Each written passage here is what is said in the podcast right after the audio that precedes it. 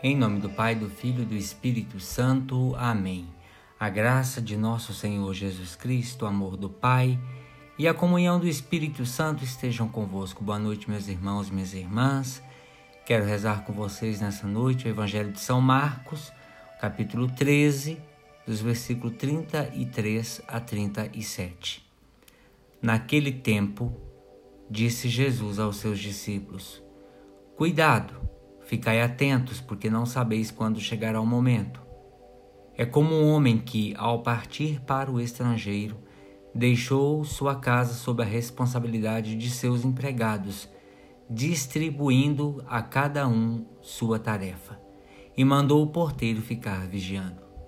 Vigiai, portanto, porque não sabeis quando o dono da casa vem, à tarde, à meia-noite, de madrugada ou ao amanhecer para que não suceda que, vindo de repente, ele vos encontre dormindo. O que vos digo, digo a todos: vigiai. Palavra da salvação, glória a vós, Senhor. Meus irmãos, minhas irmãs, este evangelho, ele tem o início nessa parábola, a parábola do homem que partiu em viagem, distribuiu suas tarefas aos seus servos e mandou ao porteiro que vigiasse e termina com uma, um convite, uma exortação, um chamamento aos discípulos acerca da atitude correta para esperar o Senhor. Primitivamente, a parábola contada por Jesus seria dirigida aos discípulos e teria como objetivo recordar-lhes o dever de guardar e fazer frutificar os tesouros do reino que Jesus lhes confiou antes de partir para o Pai. O dono da casa da parábola é evidentemente o Senhor, Jesus Cristo.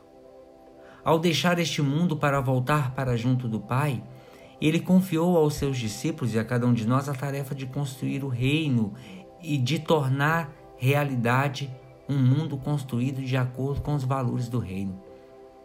Os discípulos de Jesus não podem, portanto, cruzar os braços à espera que o Senhor venha eles têm uma missão, uma missão que lhes foi confiada pelo próprio Jesus e que eles devem concretizar, mesmo em condições que sejam adversas. É necessário não esquecer isto. Esta espera, vivida no tempo da história, não é uma espera passiva, de quem se limita a deixar passar o tempo até que chegue um final anunciado, mas é uma espera ativa que implica um compromisso efetivo com a construção de um mundo mais humano, mais fraterno, mais justo, mais evangélico.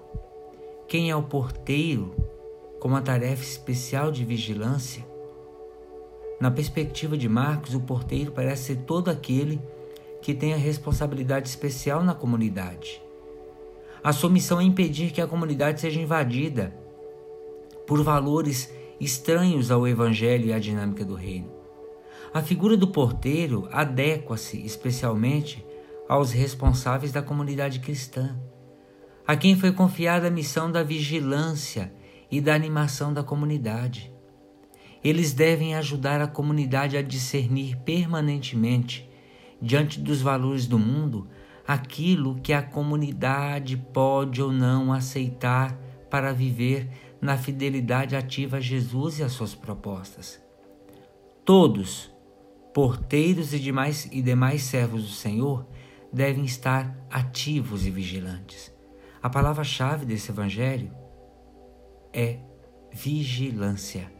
Contudo, meus irmãos e minhas irmãs, vigilância não significará para os discípulos e para nós o viver à margem da história, num num clima angelical, alienante, evitando comprometer-se para não se sujar com as realidades do mundo e procurando manter a alminha pura, sem mancha, para que o Senhor, quando chegar, os encontre sem pecados graves.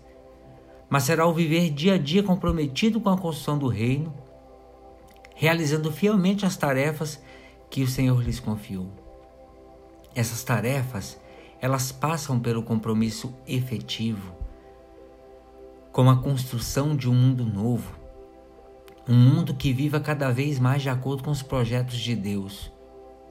O nosso texto de hoje, meu irmão e minha irmã, assegura a cada um de nós, encaminhada pelo mundo, que o objetivo final da história humana é o encontro definitivo e libertador com Jesus. O Senhor vem, garante-lhes, ou garante a cada um de nós também, o próprio Jesus. E essa certeza deve animar e dar esperança aos discípulos e a cada um de nós, que também o somos, sobretudo nos momentos de crise e de confusão.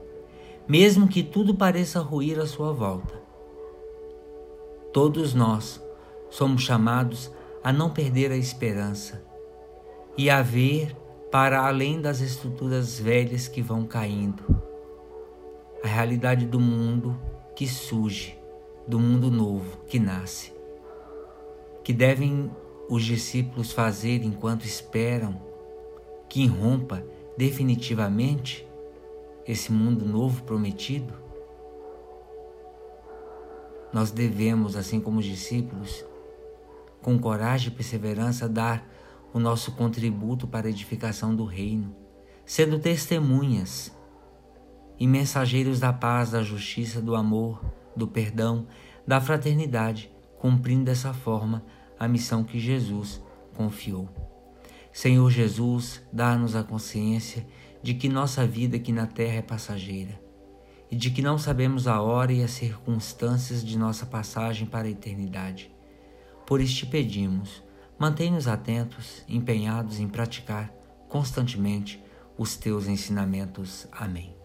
Ave Maria, cheia de graça, o Senhor é convosco. Bendita sois vós entre as mulheres e bendito é o fruto do vosso ventre, Jesus. Santa Maria, Mãe de Deus, rogai por nós, pecadores, agora e na hora de nossa morte. Amém. Pela intercessão da bem-aventurada Virgem Maria, do seu esposo São José, desça e permaneça sobre cada um de nós a bênção e a proteção de Deus Todo-Poderoso, Pai, o Filho e o Espírito Santo. Amém. Meus irmãos e minhas irmãs, fiquem com Deus e boa noite.